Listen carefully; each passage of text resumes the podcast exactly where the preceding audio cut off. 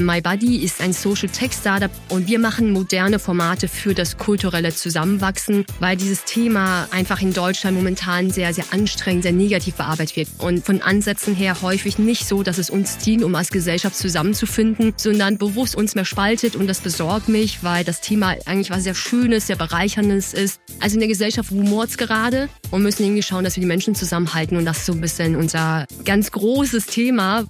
Diesen Namen sollten wir uns merken. Weihua Wang ist eine mutige und sehr ungewöhnliche Unternehmerin, die Soziales und Wirtschaft zusammendenkt. Wie sie das tut, was ihr Unternehmen MyBuddy für die Gesellschaft anbietet und warum ihre eigene Lebensgeschichte hier eine besondere Rolle spielt, das erfahren wir jetzt von Weihua Wang. Herzlich willkommen zu Mensch Mannheim, dem Interview-Podcast des Mannheimer Morgen. Ich bin Carsten Kamholz und ich sage herzlich willkommen, Weihua Wang. Vielen Dank, Carsten. Ich freue mich sehr, hier zu sein. Schön, dass du da bist. Und jetzt fangen wir mal bei deiner Lebensgeschichte ganz von vorne an. Du wurdest 1994 in China geboren. Wo denn genau? An der Ostküste, Provinz Shandong zwischen Peking und Shanghai kann man sich etwa vorstellen nah am Wasser und neben einer Stadt, die auch mal eine deutsche Kolonie war. Was hast du für Bilder bei deiner Kindheit, wenn du an die Kindheit denkst? Was erinnerst du aus deiner Kindheit? Ich erinnere mich schon an relativ viel, aber damals war China natürlich ganz anders, als es heute ist. Auch die Region war anders. Ich erinnere mich an viele Familienmomente, an die Schulzeit natürlich. Ich wurde mit fünf Jahren tatsächlich schon eingeschult und ich weiß gar nicht, ob das heute noch so ist, aber damals äh, galt das als cool, wenn man gut in der Schule war. Ich glaube, es ist immer noch nicht schlecht. Wie man es nimmt, genau besonders beliebt macht einen das äh, in Deutschland zumindest meistens nicht. Und dann gab es mit acht Jahren den Cut. So, und dann seid ihr nach Deutschland gekommen. Wie kam das zustande? Wie hat sich das angebahnt in China damals? Den Teil habe ich jetzt im Konkreten nicht so stark mitbekommen. Ursprung ist, dass mein Vater äh, ein Medizinstipendium bekommen hat in Deutschland. Der hat auch in Heidelberg studiert und geforscht. Und ich bin tatsächlich auch erst nachgekommen. Also ich war auch zwei Jahre noch bei meiner Tante, weil das natürlich sehr schwierig ist, so ein neues Land, alles zu organisieren. Und dann bin ich quasi erst nachgekommen später. Für mich war das damals aus der Perspektive, als ich noch in China war, was total Schönes und Aufregendes, weil es natürlich nicht so viele ins Ausland geschafft haben. Da war das noch so dieser große Traum, rauszukommen nach Europa, da wo alles viel fortschrittlicher ist. Und mein Vater war einer der wenigen, man kann es an, wahrscheinlich an einer Hand abziehen, der ganzen Provinz und in China leben schon ein paar Menschen, die quasi so eine, so eine Möglichkeit zur damaligen Zeit bekommen haben, war um die Jahrtausendwende etwa. Und äh, deshalb war ich da relativ stolz und auch voller Vorfreude. Nur habe ich mir das dann ein bisschen einfacher vorgestellt, dann, dann im Prozess, dann im neuen Land anzukommen und Teil davon zu werden. Du bist wahrscheinlich das einzige Kind deiner Eltern. Damals gab es ja noch die Ein-Kind-Politik in China. Du bist mit deiner Mutter dann hinterher gefahren oder gereist? Ich bin tatsächlich alleine nachgereist. Meine Eltern waren beide dann schon früher da und ich war zwei Jahre bei meiner Tante. An den Flug kann ich mich tatsächlich nicht erinnern, aber ich bin quasi alleine dann nachgekommen. Und nachgekommen nach? Nach Brühl. Also jetzt auch nicht so weit von hier entfernt. Also das Steffi Graf Brühl. Und dann bist du dort zur Schule gegangen. Wie, wie war da der Einstieg? Ja, der Einstieg war auch schon etwas ungewöhnlich, der, dass äh, eine normale Schule mich aufgrund der Sprachbarrieren zuerst gar nicht genommen hat. Und ich war dann auf einer Schule in Rheinau.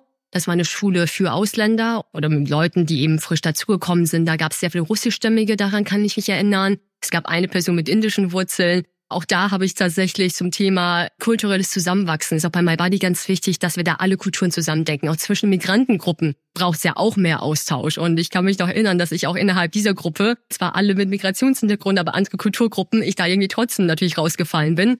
Und auch das war zum Einstieg gar nicht so einfach. Wie war Deutschland für dich, als du hierher gekommen bist? Was war für dich besonders? Was war so anders? Welche Eindrücke sind bisher hängen geblieben, sind prägend gewesen? Ich glaube tatsächlich, was mich sehr stark geprägt hat, denn daraus ist My Body entstanden, ist, dass dieses Ankommen gerade im sozialen Bereich doch deutlich schwieriger war als gedacht. Und da ist auch niemand besonders böswillig, sondern man verhält sich einfach anders. Ne? Es gibt ganz viele ungeschriebene Gesetze. Das eine ist natürlich die Sprache, die hat man als Kind sehr, sehr schnell gelernt und ist aus meiner Sicht grundsätzlich nicht die Hürde, an die das Zusammenwachsen ihn gescheitert. Aber wie verhält man sich? Was gilt als cool? Was sind die Themen, über die man spricht? Wo fährt man in Urlaub? Was ist der coolste Skigebiet und so weiter. Zu Themen, bei denen man nicht mitdrehen kann. Und dann Kinder auf der anderen Seite, die sind auch noch nicht so reflektiert, dass sie dann sagen, ach ja, sie ist ja neu dazugekommen und das ist ja ganz normal, dass sie das nicht weiß.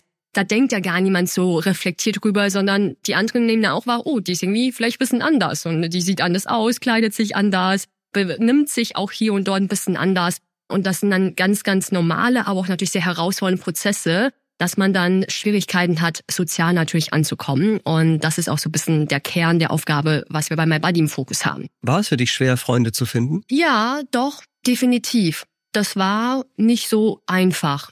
Es gab auch immer Leute, die sehr offen waren, sehr interessiert. Also ich hatte auf jeden Fall auch lokale Kontakte. Aber ich denke, ein Teil lag sicherlich auch an mir. Auch für mich war das ungewohnt. Ich kann mich aber außerhalb dieses Themas, das war sehr, sehr dominant in der Kindheit, an viele andere Sachen gar nicht so stark erinnern. Ich glaube, Schokolade fand ich ganz toll. Hier gab es eine ganz große Süßigkeitenvielfalt, die man vorher nicht kannte. Ist ja auch ein Thema bei MyBody übrigens mit unserem Adventskalender. Ich glaube, das war auch noch so ein teiles Thema, aber das Thema mit äh, lokal anzukommen, sich da einzuarbeiten, auch die Schule war anders. Ist ja gar nicht nur dieser klassische soziale Bereich, sondern Schule war anders. Ähm, Schule war viel lockerer, gerade in der Grundschule oder diese erste Schule auch für Ausländer war dann nochmal ein bisschen anders aufgestellt. Man saß ja in der Grundschule in dieser Vierer-, Sechser-Gruppen. Und man durfte irgendwie zwischendurch auch miteinander reden, nochmal aufstehen, irgendwie zum, zum Mülleimer gehen. Daran erinnere ich mich, wo ich jetzt gerade nachdenke, doch auch. Weil ich dachte, oh, hat der Unterricht eigentlich schon angefangen? Ist das jetzt schon der Unterricht? Weil natürlich äh, damals äh, in China, äh, so wie ich mich erinnere, war alles natürlich ein bisschen formeller und strenger und geordnet. Und auch das war irgendwie ganz witzig und ungewohnt. Ja, willkommen im deutschen Bildungssystem, kann man da nur sagen. Aber du hast es hinbekommen, dann Abitur zu machen in Brühl. Abitur in Schwetzing. Und dann bist du auch nach Schwetzing gezogen. Genau, später sind wir dann tatsächlich privat auch nach Schwetzing gezogen. Genau, aber ich war schon auch davor auf der Schule in Schwetzing. Du bist der Region treu geblieben, dann hast du studiert und zwar BWL in Mannheim. Bin nicht so weit weggekommen, genau, hab's nicht so weit weggeschafft. Aber während des Studiums was ja nicht unanstrengend ist, hast du dich politisch sehr, sehr ausführlich engagiert und zwar bei der Grünen Jugend. Du warst die jüngste Stadträtin in Schwetzingen, sehr schnell, und dann warst du Jugenddelegierte beim Europarat. Wie kam das alles zustande? Das ist tatsächlich eine sehr ungewöhnliche Geschichte und mein politischer Werdegang. Es war tatsächlich so, dass ich äh, 2014 vor der Kommunalwahl in Schwetzing gefragt wurde von einem anderen Mitglied aus der Grünen Partei, ob ich mir nicht vorstellen könnte, für die Grünen zu kandidieren. Und sie waren damals noch nicht so cool, auch äh, oder ich meine, was ist cool? Die Frage ist auch, wie man natürlich selbst auch zu einem Team steht. Aber die waren noch sehr unter dem Radar in Summe, waren keine sehr präsente Partei. Und man hatte auch zu der Zeit hier und dort noch Schwierigkeiten, die Liste voll zu bekommen. Also es ist jetzt nicht so, ne, dass da alle unbedingt hin wollten. Ich war ähm, sehr interessiert, weil ich einfach durch den persönlichen Kontakt dachte, ich möchte mich gerne mehr mit der Politik auseinandersetzen. Weil für mich war es bis dato Politik so eine, so eine Blackbox, weil ich das einfach von zu Hause aus gar nicht so kannte. Was, was tut man da genau? Man liest dann, man schaut dann in Nachrichten, das haben wir zu Hause auch gar nicht so häufig geschaut. Und ich dachte einfach, aber es ist irgendwie ein sehr wichtiger Bereich, das hatte ich so in meiner Intuition, aber über den ich irgendwie noch nicht so viel weiß. Und dachte, ja, das klingt spannend, ich komme einfach mal mit und wäre offen, mich anzufangen zu engagieren. Dadurch, dass aber gleich Listenaufstellung war, hat man mich auch relativ schnell auf bis zum Platz fünf gesetzt. Ich meine, junge Leute mit Migrationshintergrund passen ja ehrlicherweise auch natürlich zur Zielgruppe und zum Storyline. Ich fand die Gruppe sehr nett. Und niemand dachte auch irgendwie daran, ziemlich sicher, dass ich jetzt irgendwie in eine wichtige Funktion kommen würde. Auch ich selbst hatte gar nicht die Ambition. Und ich kann mich noch ziemlich gut daran erinnern, wie ich davon erfahren habe, dass ich gewählt wurde. Ich war da in der Uni, hatte einen ziemlich langen Tag und kam raus und hatte ganz viel Glückwünsche. Und ich dachte, ich hatte doch schon Geburtstag, wozu gratulieren mir die Leute eigentlich? Und dann haben die Grünen bei dieser Kommunalwahl nicht nur die Plätze verdoppelt, sondern ich habe auch noch einen Platz aufgeholt und habe im Nachgang tatsächlich von sehr vielen Menschen erfahren, egal ob sie mich kannten oder auch nicht kannten, dass sie irgendwie einfach junge Leute unterstützen und sagen, hey, es ist wichtig, dass junge Leute in die Politik gehen und haben es mir zugetraut, dass ich diese Rolle einnehme und haben mich dann ganz, ganz explizit gewählt und dafür auch extrem dankbar und hat mich sehr positiv überrascht. Wie alt warst du da? Ich glaube, Kandidatur war noch 19 und, und Wahl war 20. Das war irgendwann so um den Dreh rum. Du hast aber dann gesagt, nee, hauptberuflich Politik ist nicht deins. Du bist in die Beratung gegangen, warst bei einer großen internationalen Unternehmensberatung. Aber das scheint dir ja nicht so viel gegeben zu haben. Nein, also ich stand tatsächlich dann vor der Frage, politisches Engagement war ja parallel zum Studium und die Entscheidung eben, ob ich stärker in den politischen oder in diesen wirtschaftlichen Weg gehe. Es war für mich schon so, dass ich der Meinung bin, Politik wird auch viele Menschen und auch der Wirtschaft dienen sollen. Und ich hatte das Gefühl, ich brauche noch ein bisschen mehr Hands-on-Erfahrung aus der Wirtschaft und äh, wollte noch nicht sofort in die Politik gehen. Und deswegen habe ich mich für den wirtschaftlichen Weg entschieden. Dort habe ich witzigerweise dann das Politische ein bisschen vermisst und dieses Gesellschaftliche so. Und dann äh, habe ich jetzt ja mit My Buddy quasi meinen eigenen Job äh, versucht, bisschen selbst zu erschaffen, wo ich versuche, all diese Themen ein bisschen zusammenzubringen. Das heißt, du warst angestellt in der Beratung und dann bist du aber den Schritt gegangen, dort rauszugehen, auch in die wirtschaftliche Unsicherheit, um My Body als eigenes Unternehmen voranzubringen. Gab es da einen entscheidenden Impuls, das zu tun? Es gab, glaube ich, viele Impulse, weil ich habe mich in der Beratung sehr breit ausprobiert, also verschiedenste Themenbereiche. Und irgendwie war dann nicht das Thema, wo ich dachte, da will ich jetzt 20, 30, 40 Jahre meine Zeit da rein investieren. Mir hat da immer so diesen persönlichen Bezug gefehlt. Ich habe neben der Gründung von MyBuddy so ein bisschen meine eigene Absicherung nebenher, weil viele natürlich berechtigterweise danach fragen, sehr interessiert sind. Ich bin ja auch noch Moderatorin nebenher. Ich äh, moderiere auch fürs Wirtschaftsministerium, Bits and Pretzels, große Konferenzen und so weiter. Und hatte da parallel zu der Zeit auch einen, einen großen Auftrag angeboten bekommen, und die Gründung von MyBuddy, wie der Impuls eigentlich kam, ist, dass mich äh, Sozialarbeiter von Diakonie Caritas angesprochen haben, basierend auf das Projekt, was ich 2018 als Jugenddelegierte für den Europarat regional umgesetzt hatte. Das war so dieser Start von MyBuddy. Da hieß es schon MyBuddy Program und durch den Impuls quasi von der Ansprache und da kamen wirklich viele, viele Teams gleichzeitig zusammen, dachte ich, lass uns das auch versuchen. Ich meine, Track Record in der klassischen Wirtschaft ist irgendwie da. Ne? Ich glaube, dieses Thema, was ist denn das, der Worst Case, der passiert, das ist, dass es nicht funktioniert und dann geht man wieder zurück in die alte wirtschaftliche äh, ne, Arbeitswelt. So schlimm ist das jetzt irgendwie auch nicht. Und deshalb habe ich gedacht, lass uns das einfach mal versuchen und was tun, was das Herz bewegt. Du nennst dich Social Entrepreneurin.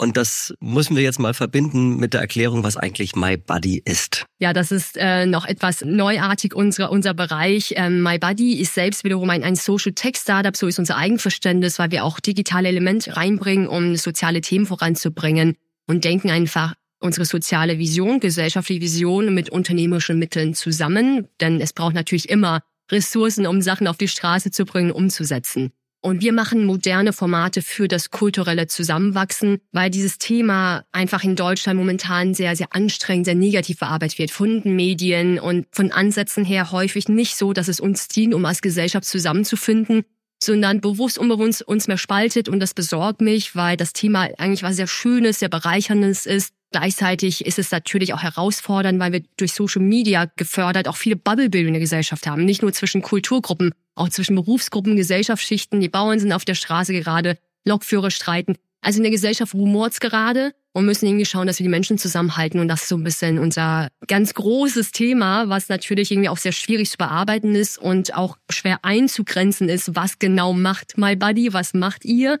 Und deswegen ein bisschen Erklärungsbedarf hat. Du hast ja diesen Schritt, äh, My Buddy zu gründen, in der Pandemie sogar gewagt.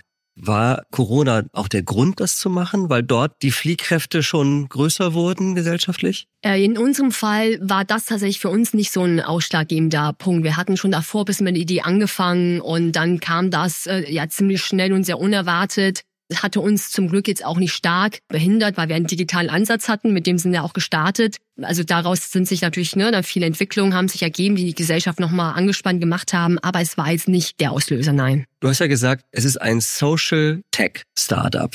Was heißt das denn? Also was versuchst du da, wenn du das Soziale und die Wirtschaft zusammenzubringen? Erklär das doch bitte nochmal. Grundsätzlich ist es so, dass in dem breit gefassten sozialen Bereich, also Themen, was Menschen versucht zusammenzubringen, egal auf Pflege, Bildung, häufig in diesem Bereich ist es so, dass man auf basierend auf Fördermittel Projekte umsetzt. Das ist aber sehr äh, schwierig, weil man wenig Planungssicherheit hat und man ist auch sehr wenig agil. Und es hat auch dieses Image immer von ein bisschen altbacken und ehrlich gesagt gerade für eine junge Generation nicht so cool. Gleichzeitig ist das Thema gerade in unserer aktuellen Zeit so wichtig, dass wir Menschen zusammenbringen, weil nur dann kann die Wirtschaft funktionieren. Viele haben ja noch diese Denke, auch wenn ich über das Thema spreche, verstehen sie es nicht und sagen, ach so, das Soziale, darum kümmern wir uns dann, wenn wir Geld haben und dann können wir ein bisschen spenden. Für manche Themen mag das stimmen, das Soziale ist ja sehr, sehr breit, aber unser Thema, Zusammenhalt der Menschen zwischen Kultur und Berufsgruppen und so weiter, das muss erst funktionieren. Und da merken wir gerade sehr, sehr viel Spannung in der Gesellschaft. Sonst können wir als Gesellschaft gar nicht wirtschaftlich erfolgreich sein. Und da brauchen wir, es gibt ja für diesen, dieses Thema, du merkst es, ihr merkt es, es ist wie eine Unternehmenskultur für die Gesellschaft, was wir quasi versuchen positiv zu fördern. Aber wie macht man das jetzt genau? Es gibt dafür keinen klassischen Markt und versuchen deshalb irgendwie über neu gedachte Gedanken da irgendwas zu erschaffen. Zum Beispiel ein Format ist eben unser My Body Adventskalender. Da sind ja Süßigkeiten aus aller Welt drin, dass wir sagen, man probiert die Sachen und äh, hat dann eine positive Assoziation zu Philippinen und sagt, ach, das ist aus dem Land, kannte ich gar nicht. Und äh, hat dann positives offene Interesse, ne? dass man darüber so Impulse setzt und gleichzeitig können wir das natürlich auch als Produkt verkaufen und damit eben auch finanzielle Mittel generieren, um dann dieses Thema voranzutreiben. Also immer natürlich mit dem Fokus, wie können wir Menschen zusammenbringen, Stereotypen auflösen, neue Perspektiven zusammenbringen, aber wie lässt sich das Ganze auch nachhaltig finanzieren? Das ist für uns immer ganz, ganz wichtig. Bei diesem Tech-Thema, das ist die, ähm, das ähm, My Body Friendship Programm, wir werden dieses Jahr auch eine eigene App rausbringen. Da wollen wir quasi sehr inspiriert von den Dating-Plattformen ursprünglich sagen, hey, warum können wir sowas nicht einmal mit sozialen Gedanken machen, dass wir durch so einen digitalen Ansatz Menschen zusammenbringen? Weil jeder Landkreis und Uni hat irgendwie ein Mentoring-Buddy-Programm. Das ist ja gar keine neue Findung. Aber es gibt keine Plattform, die das mit einem digitalen Ansatz eben einfach national anbietet. Das hat natürlich unglaublich starke Power. Und da haben wir gesagt, da muss auch jemand sich drum kümmern. Aber es geht alles über die Förderung. Ne? Also ihr verdient das Geld über Förderung. Ähm, nein, eben genau nicht. Ja, die Gründung von MyBuddy ist, ist tatsächlich sehr speziell, weil wir sind mit 1000 Euro gegründet worden. Es ist am Anfang unsere Business Angels in Anführungszeichen sind sehr viele engagierte Menschen. Es sind über 6000 Stunden ehrenamtliche Arbeit reingeflossen. Ich habe auch selbst äh, rund zwei Jahre Vollzeit komplett ehrenamtlich MyBuddy aufgebaut. Wir hatten auch ähm, für über ein Jahr den ehemaligen CEO tatsächlich von ähm, SAP Deutschland, der war Frühpensionär, hatte uns dann komplett ehrenamtliche Finanzen gemacht. Einfach viele Menschen nicht nur aus der Gesellschaft die Relevanz unseres Themas sehen, sondern wir haben ja auch einige Preise gewonnen. Von Cartier, dem weltweiten ersten Young Leader Award für Building Bridges Across Cultures, UN World Summit Award, Fritz Henkel Stiftung und so weiter. Damit will ich vor allem zeigen, dass dieses Thema wir uns oder ich mir nicht selbst irgendwie ausgedacht habe, sondern das war für mich auch Bestätigung, andere sehen auch die Relevanz des Themas. Wir haben auch Förderungen und das ist ein Bereich von uns, aber wir haben auch den Bereich der wirtschaftlichen Aktivitäten wie des Adventskalenders. Den gab es ja jetzt am Weihnachten über 2000 DM-Filialen, waren fast überall ausverkauft, haben auch schon die Kooperation sogar für nächstes Jahr bekommen, sprechen mit vielen anderen Einzelhändlern. Das ist also erstmal auch ein normales Produkt, den man kaufen kann. Man könnte dieses Produkt grundsätzlich vielleicht auch ohne diese soziale Vision umsetzen, dass man einfach sagt, wir haben hier und auch Konkurrenzprodukte ohne diese Vision, die einfach sagen, lässt sich doch gut verkaufen, Sachen aus aller Welt, ist spannend und cool.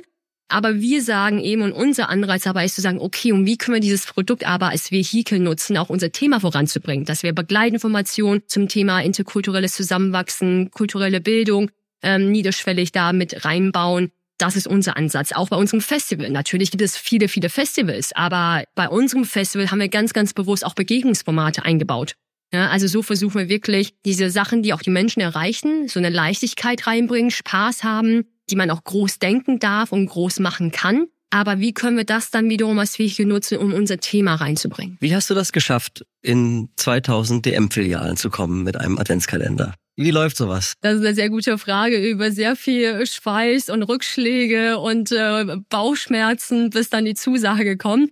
Wir haben den äh, ersten Adventskalender 2021 rausgebracht und ich war da tatsächlich mein eigener Business Angel, weil natürlich bisschen Geld muss man in die Hand nehmen, das zu produzieren. Meine Eltern waren da auch sehr überrascht. Da habe ich mein Erspartes genommen und habe da eine erste Charge an Adventskalender produziert, auch ohne irgendwelche Abnehmer. Und dann bin ich rausgegangen und äh, habe verschiedenste Leute, Bäckereien, Rewe, lokale Reves angesprochen auch über den Online-Shop und habe die quasi wirklich selbst alle verkauft. Ich war auch viel auf Märkten. Bei Wind und Regen stand ich auf Märkten und habe Adventskalender verkauft und habe aber trotzdem gemerkt, dass da sehr viel Musik dahinter ist und dass das äh, die Idee und das Produkt bei den Leuten sehr gut ankam. Gerade auch in äh, Rewe, in Heidelberg, vier Stück haben wir es getestet. Äh, wir haben ja auch kein Marketingbudget. Wir haben einfach nur äh, mit dem Eigentümer sehr viel so Verhandlungen gemeint, hey, für die gute Sache, lass uns das auch ausprobieren. Äh, es tut nicht weh, wir stellen es aber hin, wir, wir kümmern uns um alles. Und haben tatsächlich das Produkt einfach in den Laden reingestellt, ohne Aufsteller. Und äh, der Rewe-Chef meinte, ja, ich unterstütze dich, ich merke, du bist da engagiert, aber ich sage dir, dieses Produkt wird nicht funktionieren. Und ich habe gemeint, doch, doch, doch, das, das wird schon funktionieren. Und es war ausverkauft, ja. Also es hat richtig gut funktioniert. Daraufhin hat sich sogar einer bei mir beworben, weil er einen Adventskalender von mir gekauft hatte. Und dann sind wir damit mit den Erfahrungen natürlich einfach auf die ähm, Lebensmitteleinzelhändler zugegangen. Trotzdem ist es natürlich nicht einfach. Wir sind auch gegen viele verschlossene Türen gerannt, ja. Und ähm, es ist jetzt dann nicht so, dass alle sagen, super, auf dieses Produkt haben wir gewartet. Da muss man einfach natürlich auch Überzeugungsarbeit leisten. Was willst du erreichen? Was ist dein persönliches Ziel? Was willst du für die Gesellschaft erreichen? Wo soll das Unternehmen stehen, deiner Meinung nach künftig? Wir wollen wirklich gerne die Narrative ändern in Deutschland, weil dieses Thema Integration, Migration, Rassismus, das geht auch schnell in das Thema ne, Diplomatie, Internationales. Es ist, wie gesagt, sehr schwer einzugrenzen bestehende Formate im Bereich und auch Medien haben für mich einen viel zu negativen Ansatz. Und das steht im Thema auch im Wege. Und wir wollen da wirklich neue Narrative prägen. Das geht ja auch wirklich größer im Sinne von Geschlechtergerechtigkeit, all die Themen, die gerade gesellschaftlich im rumoren. Lasst uns das doch denken, als Chance nutzen, da Lust machen für die junge Generation, coole Formate entwickeln, dieses Thema positiv prägen, Menschen verbinden diesen gesamtheitlichen Ansatz wollen wir gerne fördern mit verschiedensten Ansätzen. Von Kalender über ein Festival, über unsere Matching zu interkulturellen Freundschaften. Wir haben auch ein Landtagspraktika. Da gibt's also viele coole Ansätze, um das Thema zu bearbeiten, um Menschen tatsächlich zu verbinden. Wir wollen ungern Nischenprogramme machen. Und da können wir uns auch vorstellen, irgendwann das deutschlandweit, international als Leuchtturm aus Mannheim heraus anzubieten und da ja einfach einen positiven Fortschritt irgendwie anzustoßen. Woran erkennst du, ob du erfolgreich bist? Das ist äh, eine sehr schwierige Frage. Ich glaube grundsätzlich erstmal, wenn das Interesse auch da ist an dem, was wir tun, positives Interesse und sich das Unternehmen in Anführungszeichen positiv entwickelt, dann ist das, glaube ich, schon ein Indiz. Das ist bei diesem Impact-Thema auch immer ganz schwierig. Ich glaube, wir werden jetzt im Podcast heute nicht äh, final das in tiefer bearbeiten können. Natürlich können wir auch auf dieser Output schauen, ne? was sind unsere Umsatzzahlen, wie viele Leute haben da teilgenommen. Aber am Ende des Tages ist für uns ja der Impact tatsächlich zu sagen, wir haben es geschafft, Menschen zusammenzubringen, die sich sonst nicht begegnen würden, haben da eine positive Verbindung geschaffen. Das gesellschaftliche Klima ist besser geworden. Da kann man über Umfragen arbeiten, man kann natürlich qualitative, vielleicht Fallbeispiele erzählen, ist aber natürlich nur sehr schwer messbar. Aber ein Beispiel würde ich super gerne bringen. Das war extrem schön letztes Jahr bei unserem Zu-Gast-Programm.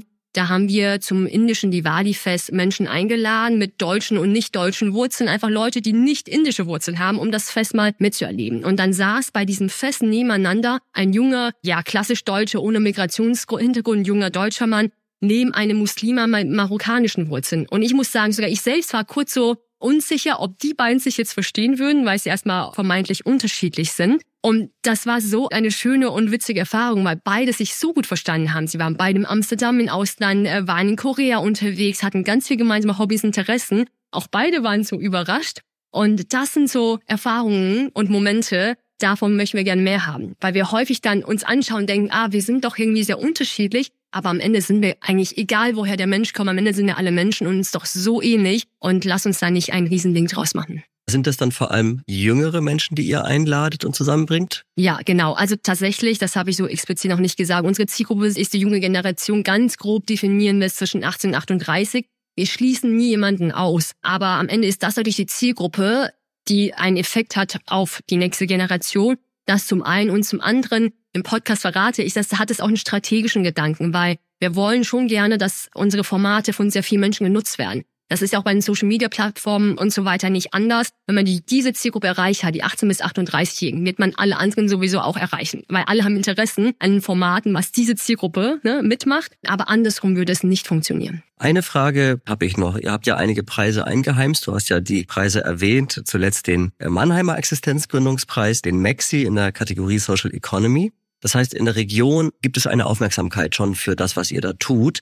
Wohin soll das Wachstum gehen? Soll es wirklich so bundesweit international gehen oder was ist dein Wunsch? Also wir denken das schon immer national tatsächlich und das wollen wir auch erstmal festigen. In weite Zukunft gerne auch international, aber aktuell ist der Fokus in Deutschland. Und wir wollen damit tatsächlich auch Mannheim die Region prägen. Wenn ich unterwegs bin an Akquise vom Partner und so weiter, bin auf vielen Events unterwegs, da wird mir tatsächlich häufig nachgesagt, ich müsste irgendwie die Marketing irgendwie Botschafterin von der Stadt sein, weil ich bin schon sehr lokalpatriotisch, wahrscheinlich auch ein bisschen von meiner Vita geprägt, dass ich jetzt hier Wurzeln geschlagen habe. Ich habe mich hier viel engagiert, ich kenne hier viele Menschen und finde es total schön. Und wenn wir mit dem Festival ein Format schaffen, was national, international Leuchtkraft hat und viele Talente, viele Menschen auch in die Region bringen, ist das natürlich für alle, die hier sind, auch extrem wertvoll. Und ich meine, auch das ist natürlich ein kleines lokalpatriotisches Ziel dahinter, weil die Region hier hat so super viel zu bieten, wird hier und dort auch unterschätzt, auch in der Startup-Szene. Auch das merke ich immer wieder. Wir haben hier ganz, ganz tolle Gründungen schon gehabt und gleichzeitig auch die DAX-Konzerne. Also es ist schon eigentlich eine Region, die auch perfekt zu dem Thema von My Body passt. Egal ob Dreiländereck oder Richtung Frankreich. So, das ist eigentlich das Thema der Region. Ich habe ein kleines Schlussformat. Ich weiß nicht, ob du es schon kennst. Ich fange mit drei Sätzen an und du musst diese drei Sätze dann beenden. Nummer eins. Die Kultur, die ich noch kennenlernen will, ist? Die Kultur, die ich noch kennenlernen will, ist sehr vielfältig, weil wir haben so viele Länder und ich kenne viele davon noch gar nicht und habe das große Interesse und Offenheit, das hoffentlich noch zu tun. Gibt es da ein Land im Speziellen? Das eine Land in meinem Fall tatsächlich nicht. Ich bin da als Person wirklich sehr offen interessiert, weil das würde so eine Gewichtung reinbringen, die ich aktuell nicht fühle. Okay, Nummer zwei. China ist für mich. China ist für mich immer auch ein Stück Heimat natürlich, weil meine Verwandten ganz, ganz viele dort sind. Aber inzwischen auch natürlich sehr fern, sowohl geografisch als auch durch den Prozess, dass ich immer mehr auch hier ein neues Zuhause aufgebaut habe. Und Nummer drei. Ich habe noch einen beruflichen Traum und der lautet. Ich habe noch einen beruflichen Traum, der lautet, vielleicht meine Moderationstätigkeit irgendwie in einem Format mit MyBuddy sinnvoll zu verbinden. Dann sind wir sehr, sehr gespannt, was da noch alles kommt. Das war hochspannend. Vielen Dank für den Besuch, liebe Weihua Wang. Vielen Dank, Carsten. Das war Mensch Mannheim. Herzlichen Dank für eure Treue und fürs Zuhören. Ich freue mich sehr, wenn ihr euch meldet mit Ideen oder Feedback. Schreibt gerne an podcast.mannheimer-morgen.de. Bis zum nächsten Mal. Euer Carsten Kamholz.